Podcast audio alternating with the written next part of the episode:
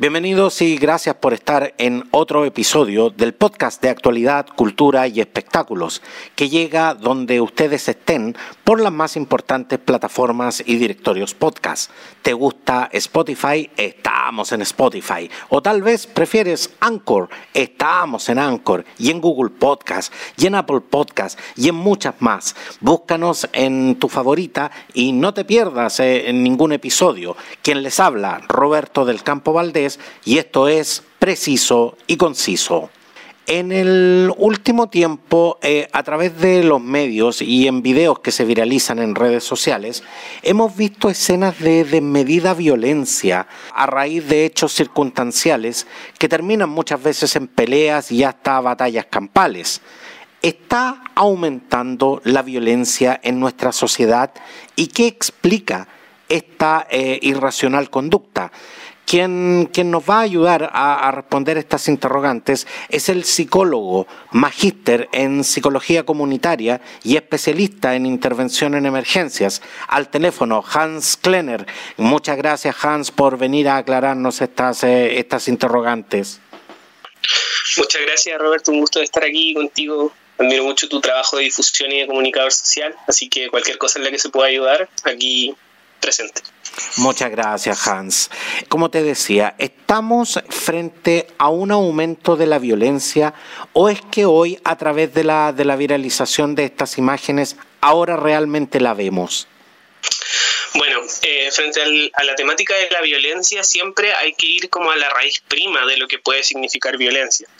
Existen muchos tipos de, violencia, la violencia simbólica, la violencia, por ejemplo, de género que existe eh, en varias aristas y que se sigue, por ejemplo, eh, violentando o atacando a un montón de chicas y mujeres en distintos espacios públicos, privados. Y existe una violencia institucional también, como, como cierta, ciertos delitos a por los cuales pasó nuestro país, dado los contextos de estados totalitarios que tuvimos, eh, donde se generaron ciertas vejaciones hacia personas que, que, aún no tienen juicio aparente. Y también existen estos otros tipos de violencia que serían como esta violencia más tangible, donde podríamos ver en realidad a personas eh, de sectores socioeconómicos más bien bajo, eh, o, también a personas, lo, que más muestran en la prensa, algunos tipos como de migrante o en las tomas de terreno cuando hay cierto enfoque a como la persona con el machete. Entonces hay violencia como por ambas partes. Por una parte estaría como la violencia gráfica, que efectivamente se muestran estos delitos de connotación pública y se explicita. Eh, la violencia siempre ha existido de alguna forma en las sociedades. Eh, el tema es cómo se configura este, este aparataje para, para tratar de generar una,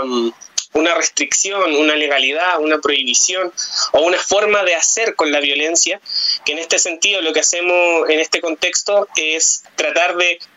además de, de, violentar quizá a, a, la persona nuevamente que sufrió un ilícito, o sea, divulgando su foto o haciéndole vivenciar una experiencia que quizás nunca había pensado de la misma forma, pero ahora al tener la posibilidad de verlo, también genera un tipo de victimización que se llama victimización secundaria. O sea, si a nosotros nos pasa algo y ese algo nosotros lo vivenciamos de una forma, pero ahora si ese algo que vivimos se viralizó y todo el mundo puede llegar a pensar, ah, tú eres el chico, tú eres la chica del video que fue violentado, también puede ser un tipo de violencia. Entonces ahí generamos un entramado complejo referido a cuál es la violencia que queremos ver o que estamos viendo por violencia. Porque lo que a mí, lo que a mí me sucede, Hans, eh, eh, en, este instante, tal como, tal, como tú, tal como tú bien lo señalas, la violencia eh, ha existido siempre, existe violencia de muchos tipos, no solamente dar, dar, dar un golpe físico es, es violencia, sino que hay, hay violencia institucional, hay violencia de género y, y, toda esa violencia que, que, tú nos acabas de, de señalar muy bien.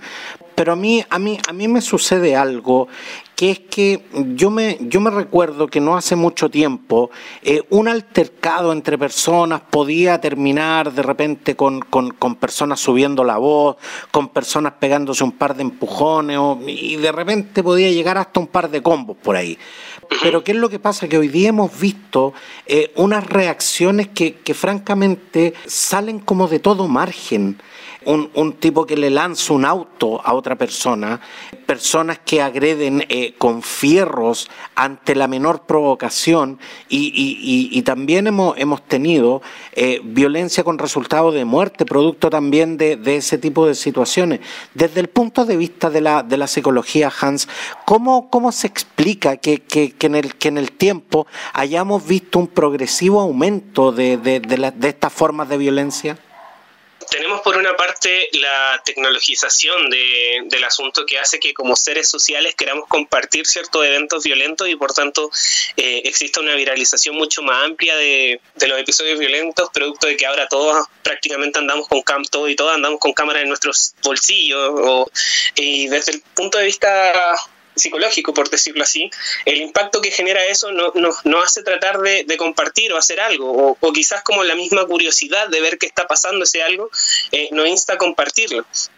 Ahora si pensamos en las personas que están ejerciendo esa violencia o, las personas que están siendo provocadas, bueno, también tenemos, eh, estamos en un contexto de, incertidumbre, de, donde estamos bajo, bajo demasiado estrés y, queramos o no, todo nuestro cuerpo lo controla el sistema nervioso. O sea, si nosotros ponemos un dedo y lo acercamos a una llama, eh, nuestra mano se escapa y frente a eso podemos pensar en los distintos estresores que tenemos ambientales, producto, por ejemplo, de la pandemia, del contexto social en el que estamos viviendo o de los distintos entramados complejos en los que estamos em, involucrados. Por tanto, las respuestas como reactivas tienen que ver también con un, profundo malestar social que, se ha graficado en las personas ya hace mucho tiempo, producto de, de lo que pasa a nivel nacional, ciertas injusticias también que, se ven eh, en ciertos sectores de la población, pero, pero ahí me gustaría quizás hacer un hincapié en, en, el apartado como específico de, esta, de este tipo de violencia que antes se veía, que es como la justicia ciudadana, como apuntando hacia allá. Lo que, lo que llama la atención a nivel psicológico es que hay que hacer quizás una precisión bien fina entre lo que es justicia y venganza. Porque, por ejemplo, estos mismos linchamientos ciudadanos que se generan hacia personas que, por ejemplo, cometieron un, robo por sorpresa, que es el tan conocido lanzazo, y, y, que después, no sé, llega un grupo de personas y se pone en fila a golpearlo, eh, nos no hace cuestionarnos como dónde queda la humanidad en ese punto. Porque nos estaríamos volviendo quizás lo mismo o peor que esas personas si lo que estamos haciendo es perpetuar ese tipo de violencia. O quizás estamos descargando toda esa rabia social de la que hablaba también eh, anteriormente a través de ese sujeto que es como el que tenemos más cerca. O sea, como que pareciera ser que se genera un entramado complejo donde estaríamos todos de una forma tan reactiva que, que si tenemos la posibilidad de ejercer violencia se ejerce. Pero eso sería asumir a priori que el ser humano es una persona que si no tiene como el control suficiente, eh, haría daño. Y, y, desde mi premisa, por lo menos, eh, no, o desde algunas premisas psicológicas, no creo que necesariamente eh, seamos malos por esencia, sino que existen ciertos factores o ciertos contextos que si, que si se siguen promoviendo de la forma en la que se están promoviendo, se puede generar esta reacción violenta por ambas partes. Hans, pero tú has tocado justamente un, un, punto bastante importante, que es el hecho de que cada vez con mayor frecuencia hemos visto estas eh, eh, denominadas detenciones ciudadanas, donde la verdad es que eh, la gente descarga su rabia con, con el delincuente y cuando tú le consultas a la gente por qué reacciona de esa manera, la, la, gente, la gente te dice porque en Chile no hay justicia porque estos tipos van a salir al otro día. En definitiva, tú ves gente que más que enrabiada, es gente que está asustada frente, frente, a este, frente al creciente aumento de la delincuencia. ¿El temor es un generador de violencia en sí? La respuesta tiene, tiene varias respuestas. O sea, podemos pensarlo a nivel casi como neurofisiológico, como de, humanidad. Somos, somos, de alguna forma también somos primates. Y, los primates frente, o, o, en realidad la mayoría de los mamíferos frente a, un, a una situación estresante que nos genere miedo, eh, tenemos dos salidas, que sería la, la, actitud de como defenderse, que sería como el morder, o que genere la sensación de profunda desesperanza aprendida, que en el fondo sería como esta, esta desolación o esta sensación como de depresión que también se genera en la, en la sociedad. Entonces, podría quizás hacer una, distinción a, nivel como como si lo pensamos psicológico, de que tenemos una suerte de muchísimas personas eh, muy reactivas y también tenemos en paralelo otra, otra camada de personas también muy, muy deprimidas, y más en este contexto y frente a todo eso. Eh, sumado a lo anterior, eh, creo que es imposible deslindarnos de nuestra historia a nivel país, donde pasamos por alrededor de 17 años de miedo, donde era peligroso hablar, donde era peligroso salir a la calle,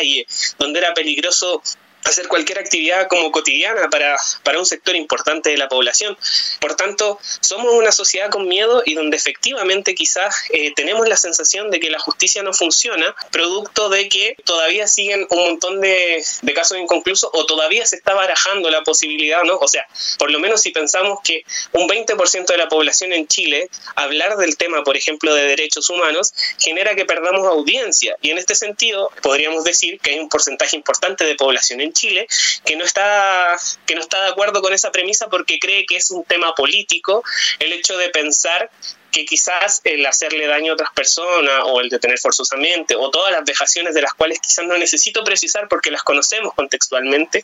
eh, son un invento. Entonces, efectivamente tenemos un montón de población que,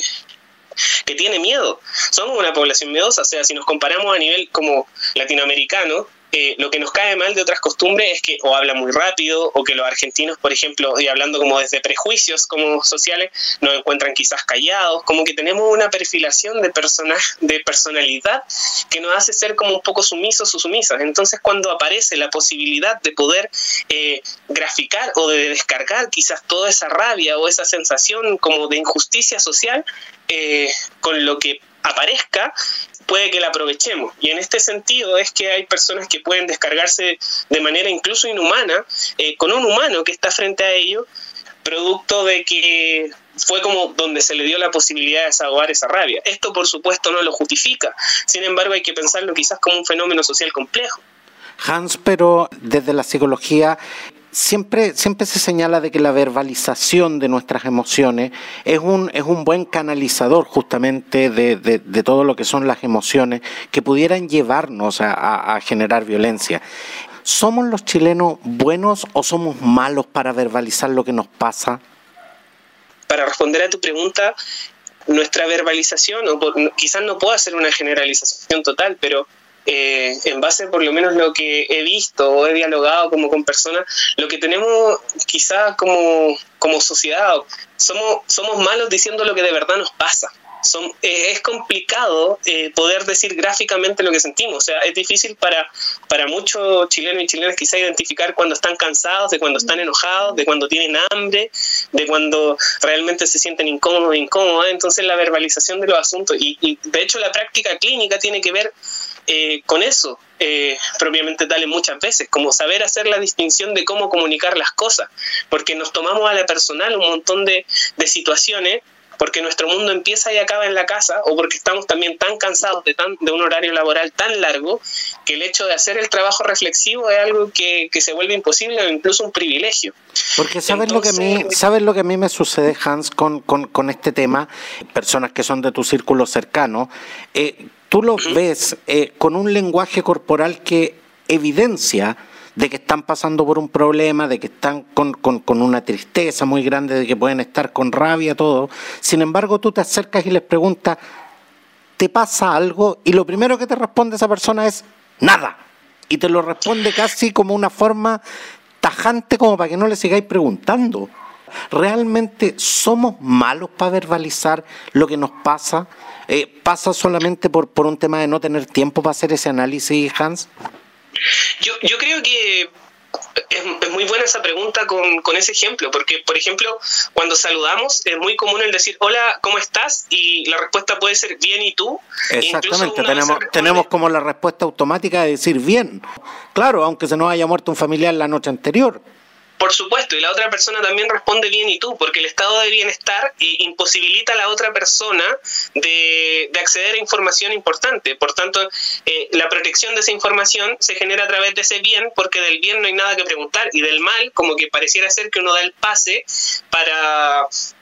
para poder comunicarse un poco más acerca de sus sentimientos, para poder preguntar en realidad un montón de cosas más que uno no está dispuesto a expresar o porque quizás no, estaba, no está dispuesto a valorar. Y otro punto importante que tocaste es, que en Chile eh, las personas tenemos muchas, quizás muchas problemáticas también respecto a la comunicación y más aún respecto a nuestros sentimientos, emociones y, y, el cómo verbalizarlo. O sea, es cosa de, pensar en las consultas de salud mental, que primero por una parte son carísimas y, y, lo, y los horarios en los consultorios son saltados, por tanto quizás nos, habría que pensar a nivel de política pública una mejor forma de, generar tratamiento continuo, eh, valorando y validando y celebrando también a todos y todas las colegas que trabajan en esos espacios, dando la pelea diario en el sector público y en APS y en distintos espacios, pero que sin embargo sabemos que puede ser insuficiente. Pero sumado a eso, la consulta psicológica, por ejemplo, es un tabú. La gente, la gente como que trata de quedarse callada de que va al psicólogo, o pareciera ser como que es raro, eh, porque se escapa un poco de, de la cotidianidad y pareciera ser que las personas que van ahí como que tienen una, se podría entender como la condición de enfermedad, incluso le dicen lo quiero, existe un montón eh, eh, exactamente, exactamente Hans, o sea, eh, a, mí me ha tocado ver y, te lo puedo decir fehacientemente, yo creo que en Chile la gente está más dispuesta a ir al dentista que ir al psicólogo y la gente no dice de que, de que va al psicólogo o rechaza de plano ir al psicólogo simplemente para no, para no asumir que uno tiene un problema o que, o que el resto te tilde que estáis locos. O sea, eh, eh, estamos, hablando, estamos hablando literalmente en esos términos.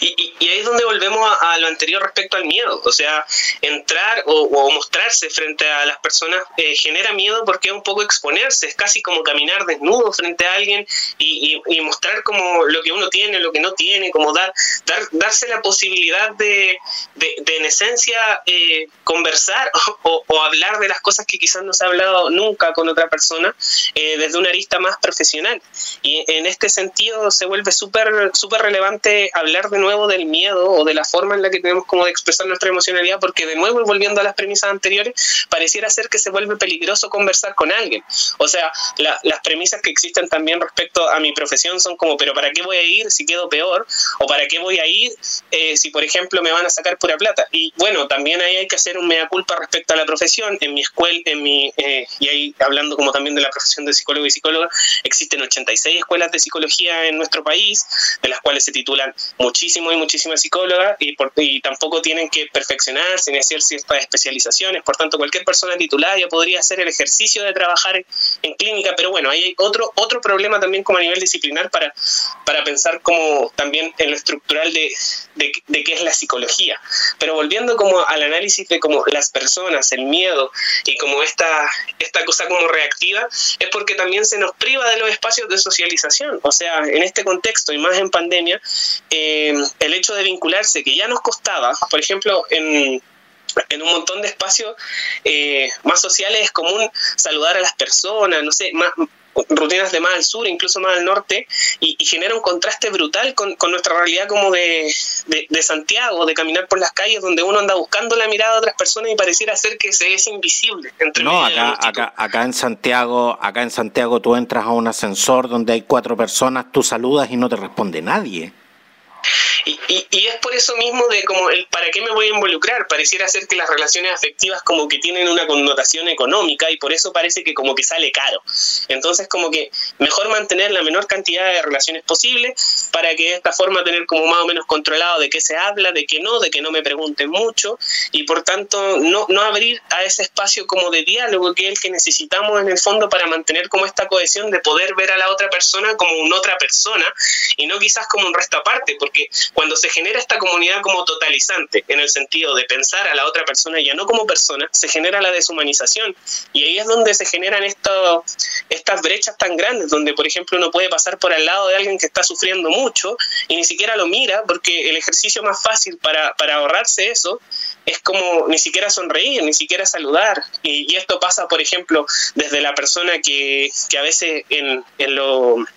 en los distintos edificios trabaja de conserje, como los distintos auxiliares, o incluso las personas que están en la calle a veces pidiendo dinero, o los que están limpiando los vidrios, o desde la distinto como entramado social, donde deshumanizamos a esa persona, no, no lo miramos, no nos acercamos y no, no, nos damos la posibilidad de entenderlo como otro humano que, que por decisiones contextuales y por cosas que quizás no escogió,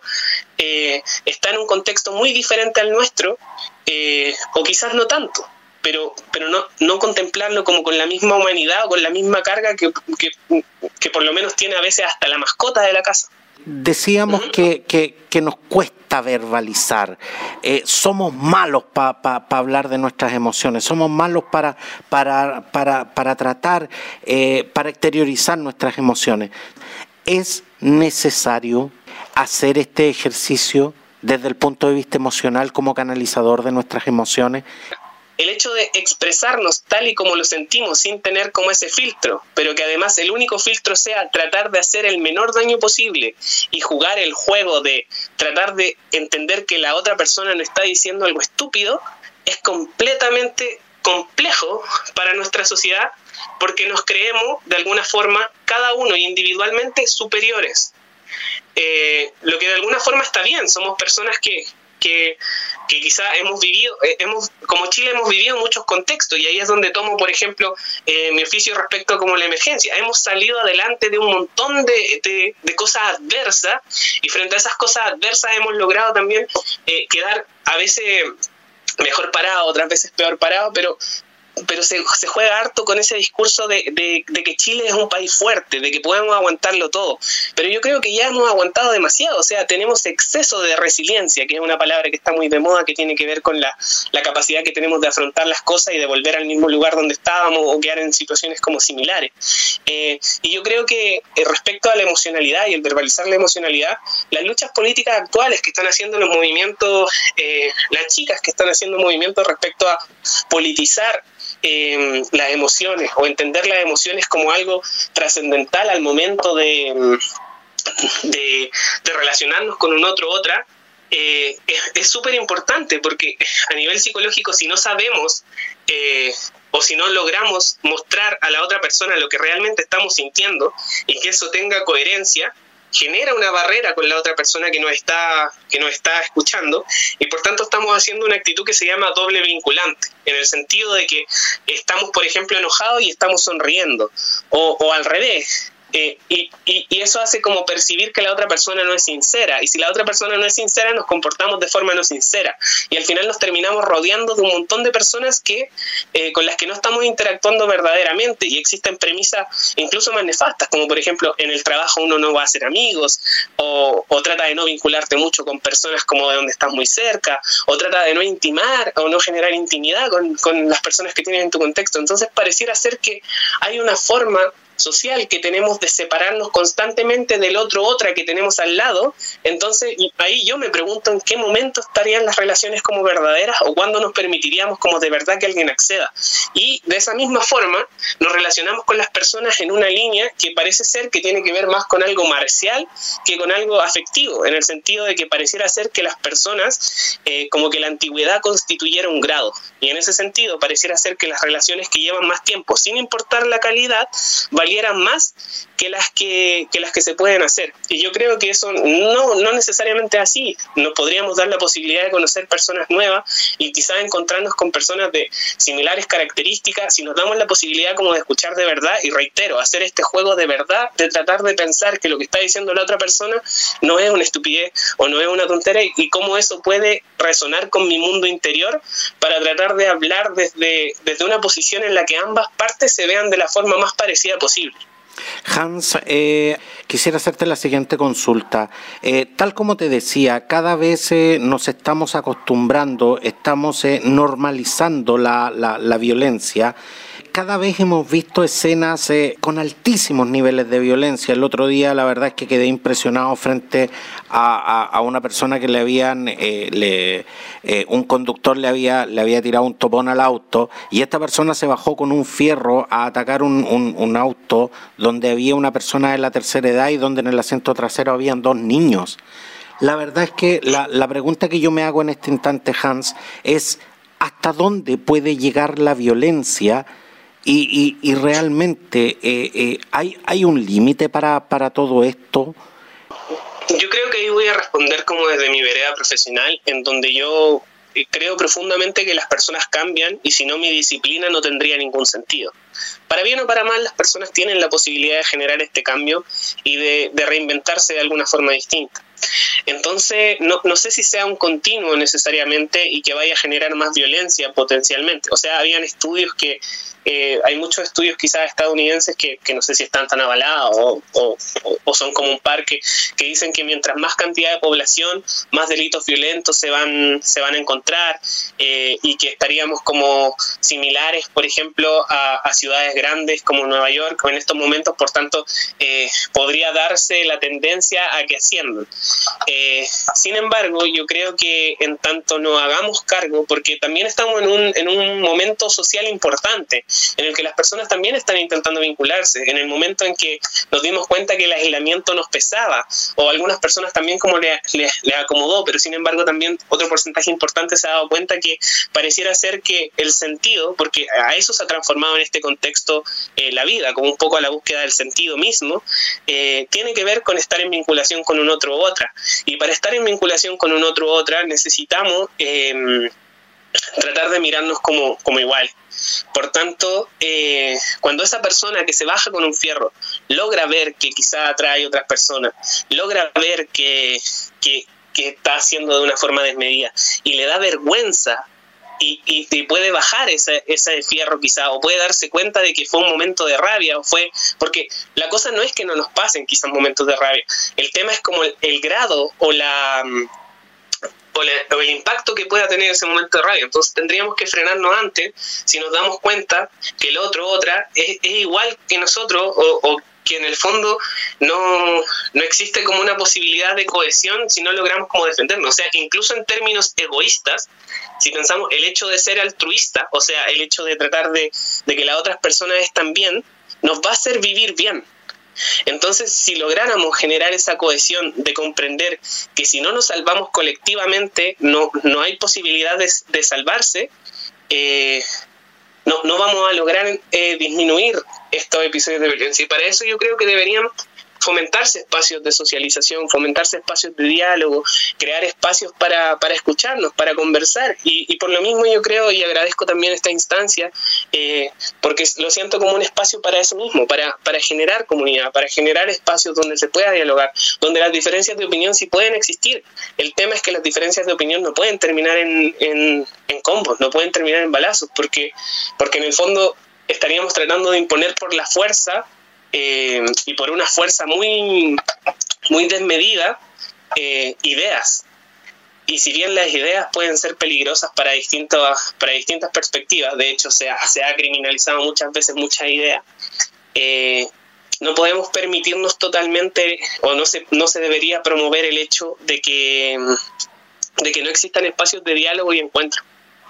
Quiero, quiero darte las gracias, eh, Hans Klenner, psicólogo, magíster en psicología comunitaria y especialista en intervención en emergencias. Eh, muchas gracias de verdad por, por venir a aclararnos estas, estas interrogantes. Y como te decía, creo que es importante, eh, creo que es importante la salud mental de una, de una población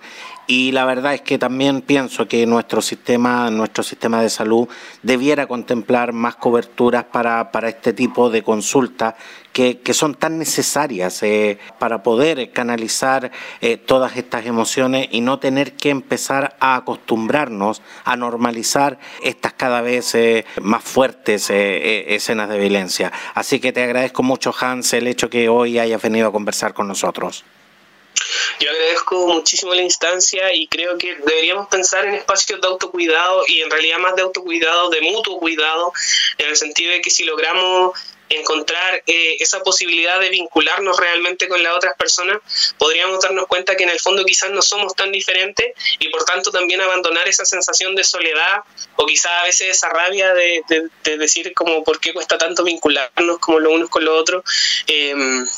y bueno, eso solamente se da a través del diálogo y a través de los distintos espacios que se deberían promover, eh, uno de ellos es la salud mental, otro de ellos también es el mismo tiempo de ocio,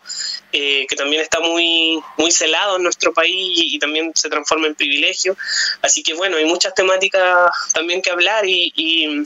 agradezco también la instancia, las conversaciones y nada, cualquier cosita también ahí nos ponemos en contacto. Muchas gracias, eh, Hans. Que esté muy bien, Roberto. Gracias por esta instancia también.